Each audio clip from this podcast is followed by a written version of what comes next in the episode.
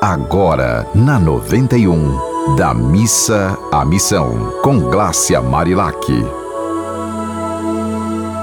Oi, minha gente, como você está? Hoje eu estava pensando a importância de a gente sempre lembrar que a comparação gera opressão. Eu já falei de uma, uma vez sobre isso e vou falar de novo.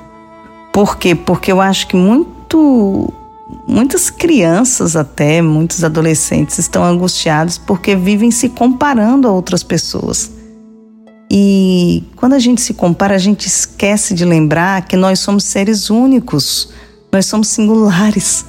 Nós não temos uma digital igual a nem se for nosso irmão gêmeo tem uma digital igual a gente. Então, não tem como a gente se comparar a algo que é incomparável.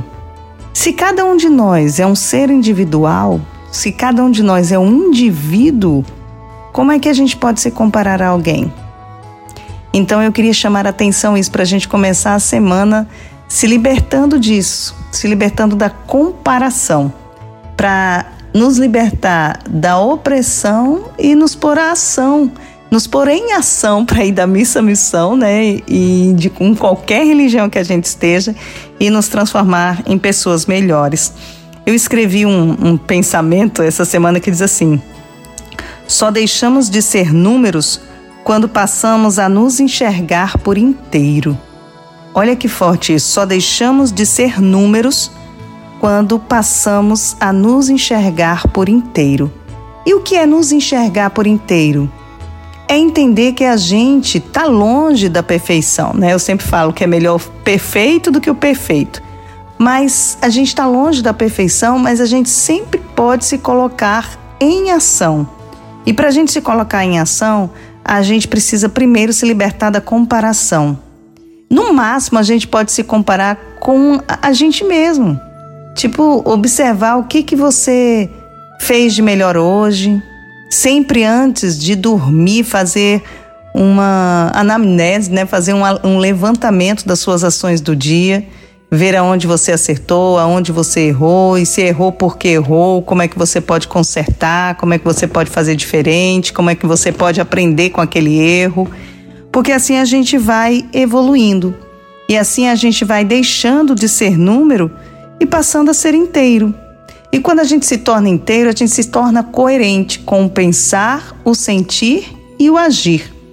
E essa coerência nos liberta, essa coerência nos torna pessoas melhores, essa coerência nos faz eliminar a necessidade de mentiras. Tem muita gente que vive mentindo porque não é coerente, porque pensa uma coisa, sente outra e fala outra. Então a pessoa vive a própria mentira. Então ela acaba falando mentiras porque ela eventualmente não sentiu algo ou se sentiu não agiu de acordo e acaba se emaranhando e não conseguindo entender nem como a própria pessoa pensa. Então, na verdade, a vida da pessoa se torna uma mentira. Então, como é que ela pode falar a verdade se ela nem sabe qual é a própria verdade? E, e hoje me chamou a atenção falar sobre esse tema para que a gente possa começar a, a semana pensando nisso. Eu sou coerente? Eu penso, sinto e só depois eu ajo? Ou eu ajo antes de pensar, eu nem me preocupo em sentir e vou logo fazendo, atropelando, na ansiedade. Lembre-se sempre do que eu lembro sempre de falar aqui. Cheira rosinha, sopra velhinha. Sempre quando você estiver agoniado, sem, né, sem saber o que fazer, respira, minha gente, respira. Nós temos essa, essa grande chave para nos colocar no prumo, que é a respiração.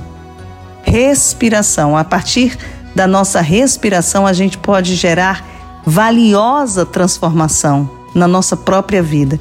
E aí, quando a gente muda o nosso mundo, a gente muda o mundo em torno da gente, porque a gente passa a nos enxergar por inteiro. Então, que essa semana seja uma semana inteiramente especial para você. Um dia bem feliz, Mande sua mensagem para a gente, nos siga através das redes sociais, arroba Marilac, ou pelos contatos desta rádio do Amor. Você ouviu Da Missa à Missão, com Glácia Marilac.